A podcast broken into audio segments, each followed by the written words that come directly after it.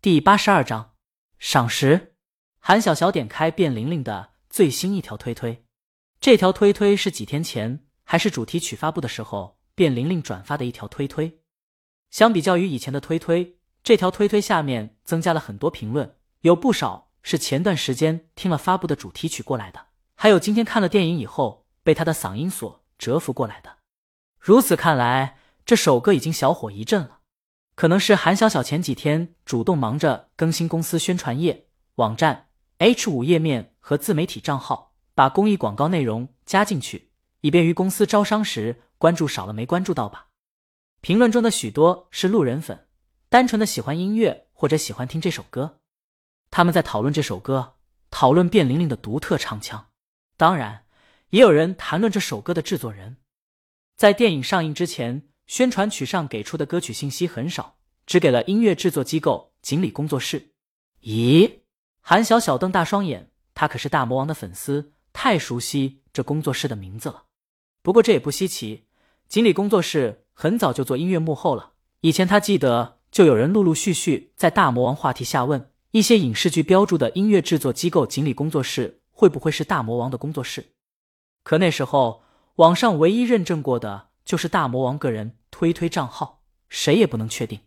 等锦鲤工作室注册以后，粉丝鲤鱼们才肯定那些幕后音乐都是大魔王的工作室制作的。现在这只不过是大魔王工作室的又一次幕后罢了。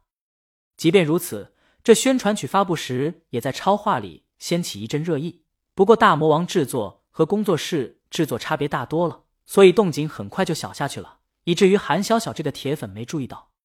不过。有一位牛皮炸了的网友今天回复：整部电影的所有音乐，我怀疑是大魔王操刀的。我始终认为，《娘子》这首歌最牛批的地方在于他三把吉他声部的弹法与编曲的方法。《娘子》的编曲就是大魔王。现在你们在听电影中写绝笔信那段琵琶配音，同样是吉他用琵琶的弹法弹出来的，跟大魔王发的单曲《娘子》有异曲同工之妙。这绝对是大魔王的编曲。这世上再没有第二个人能做出这种编曲。卧槽，大佬！韩小小回了一句，他很喜欢《娘子》，听了很多遍，难怪刚才看电影时觉得那段配乐熟悉。不等他找到确切的答案，下面已经有热心网友贴上来了。这人在电影结尾时拍了照片，头一张照片上写了音乐制作机构锦鲤工作室。不同以往之处在于，音乐总监及作曲。赫然写了鲤鱼，后面有编曲，这儿的编曲是电影中的配乐，有安远制作的，但更多是鲤鱼制作的。第二张照片是主题曲《缘分一道桥》，作曲作词是一名，编曲鲤鱼，演唱肖奈和和卞玲玲。换句话说，这部电影大部分音乐还真是大魔王一手监制、作曲和编曲。大魔王牛皮，大魔王不是要转幕后吧？大魔王早就在尝试。做幕后了，我现在怀疑以前署名锦鲤工作室的那些影视剧音乐，可能就是大魔王作曲、编曲或监制的，只不过大魔王刻意低调，不想让知道罢了。大佬牛皮炸了，觉得大魔王低调是为了尊重歌手，不然谁还关注卞玲玲？都去吹大魔王编曲多么多么厉害，编曲才是这首歌的灵魂了。不信看下面的争论，一名演牛皮，作词和作曲全包了。主题曲的灵魂在编曲，还是大魔王厉害？这是大魔王的编曲。眼看他们要吵起来，有人问大魔王为什么不唱啊？韩小小回了一句：“大魔王不是神。”韩小小觉得能驾驭那嗓子和高音，那种吼出来豪放和悲壮的人，华语圈找不出几个。出租车停下，他们到地方了。韩小小他们住的小区离地铁站不远不近，得走一会儿。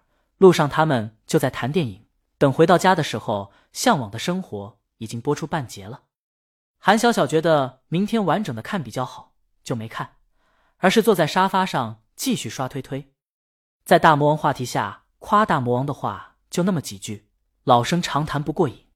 韩小小就去了电影的话题下，刚要看，就见话题最上面顶了两个精华帖，一个是电影宣传主题曲《缘分一道桥》，这是早就发布的。一个是卞玲玲的刚发的推推，她在感谢大魔王。作为一个名声不显、好多年没登台，甚至于推推才一万多关注的边缘人，他想不到大魔王竟然找到了他，指定由他来唱这首歌。这不是资源、机遇或者其他让他感动和感激，让他最为激动的是，这首歌几乎就像是为他量身定做的，这是一种赏识。因此，在推推粉丝突然关注量大增后，卞玲玲忍不住写下了一些感激的话。韩小小把推推截图转到了大魔王群和超话里。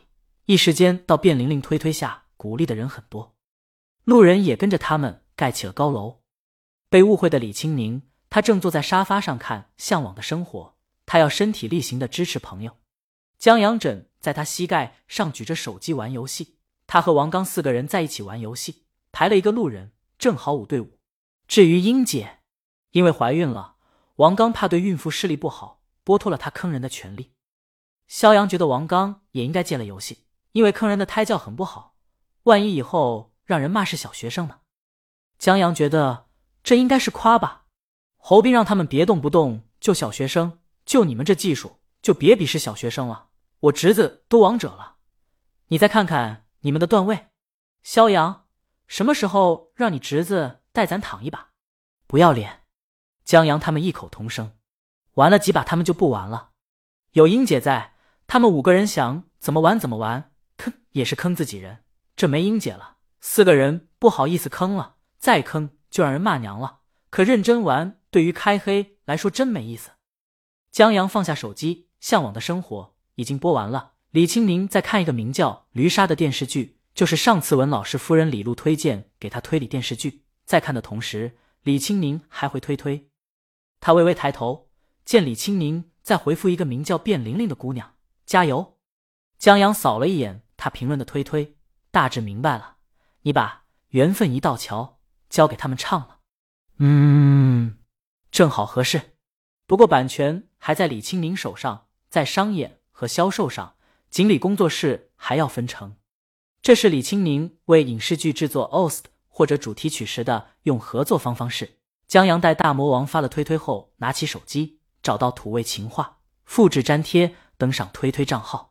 我真的不是一名先生。我最近感到心脏坠的发疼，于是去医院做个检查。我坐在医生对面，看着他的眉毛越来越皱。我忙问医生怎么了，他说：“大魔王在你心里分量太重了。”无聊。李青宁轻拍江阳额头一下，继续看电视。不过还是给江阳点了个赞。本章完。